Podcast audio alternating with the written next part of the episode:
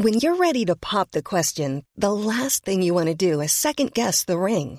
At Bluenile.com, you can design a one of a kind ring with the ease and convenience of shopping online. Choose your diamond and setting. When you find the one, you'll get it delivered right to your door. Go to Bluenile.com and use promo code LISTEN to get $50 off your purchase of $500 or more. That's code LISTEN at Bluenile.com for $50 off your purchase.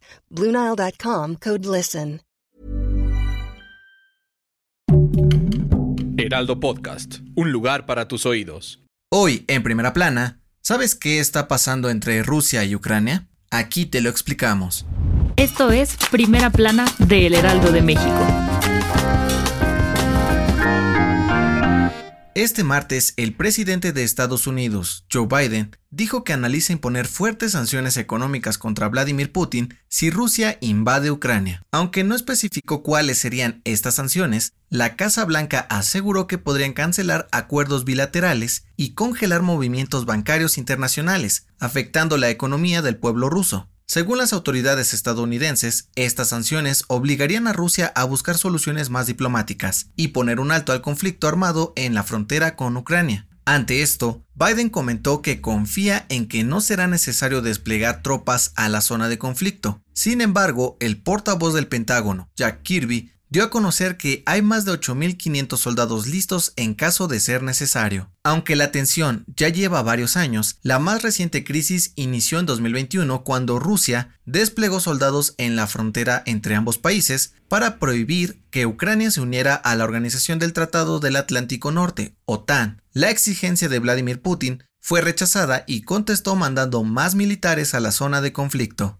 En los últimos días, Ucrania recibió armamento y municiones por parte de Estados Unidos para prepararse ante la posible invasión del ejército ruso. ¿Quieres estar bien informado? Siga Primera Plana en Spotify y entérate de las noticias más importantes. Este martes, cientos de comunicadores salieron a las calles en al menos 40 ciudades en el país para protestar ante el asesinato de la periodista Lourdes Maldonado ocurrido en Tijuana el pasado 23 de enero. El gremio de reporteros mexicanos se unió para exigir que se frenen los ataques contra la libertad de expresión mandaron su solidaridad con la familia Maldonado y prometieron luchar porque su caso no se quede sin resolver. En la conferencia mañanera de este martes, el presidente Andrés Manuel López Obrador ordenó abrir una investigación a fondo para aclarar los hechos y dar con los responsables lo antes posible. Por su parte, el fiscal de Baja California, Ricardo Iván Tarpio, aseguró que no pararán de trabajar y agotarán todas las líneas de investigación para que el caso no quede impune. Con información de Francisco Nieto y Atahualpa Garibay.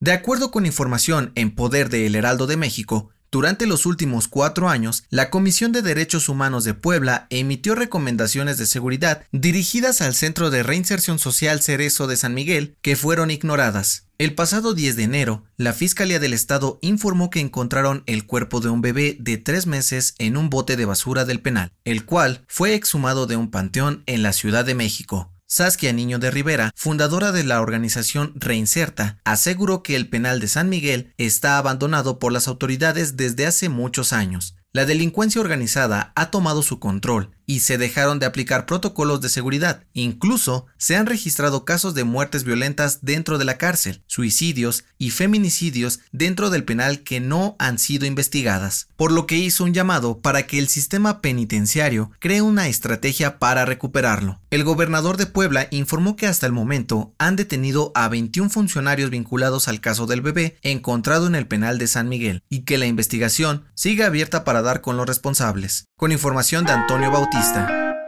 en otras noticias, el exdirector de Pemex, Emilio Lozoya, ganó una apelación en contra de la prisión preventiva en su contra por el caso Oderbrecht. Este miércoles se llevará a cabo una nueva audiencia para definir si continúa en el reclusorio norte. En noticias internacionales, este martes, un tribunal de apelaciones de Estados Unidos confirmó la cadena perpetua contra Joaquín El Chapo Guzmán. La Corte rechazó los argumentos de la defensa del narcotraficante para revocar su sentencia, por lo que seguirá cumpliendo su condena en una prisión de super máxima seguridad en Colorado. Y en los deportes, el Comité Olímpico Mexicano abanderó a la delegación de cuatro atletas que representarán a nuestro país en los Juegos Olímpicos de Invierno 2022, Jonathan Soto en esquí de fondo, Rodolfo Dixon y Sarah Schlepper en esquí alpino, y Donovan Carrillo en patinaje El dato que cambiará tu día.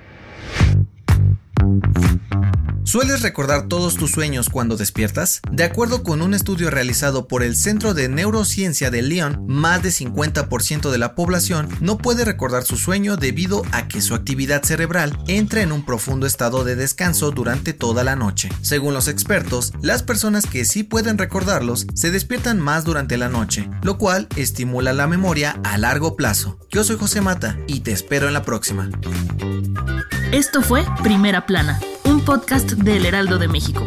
Encuentra nuestra primera plana en el periódico impreso, página web y ahora en podcast. Síguenos en Instagram y TikTok como El Heraldo Podcast y en Facebook, Twitter y YouTube como El Heraldo de México. Hasta mañana.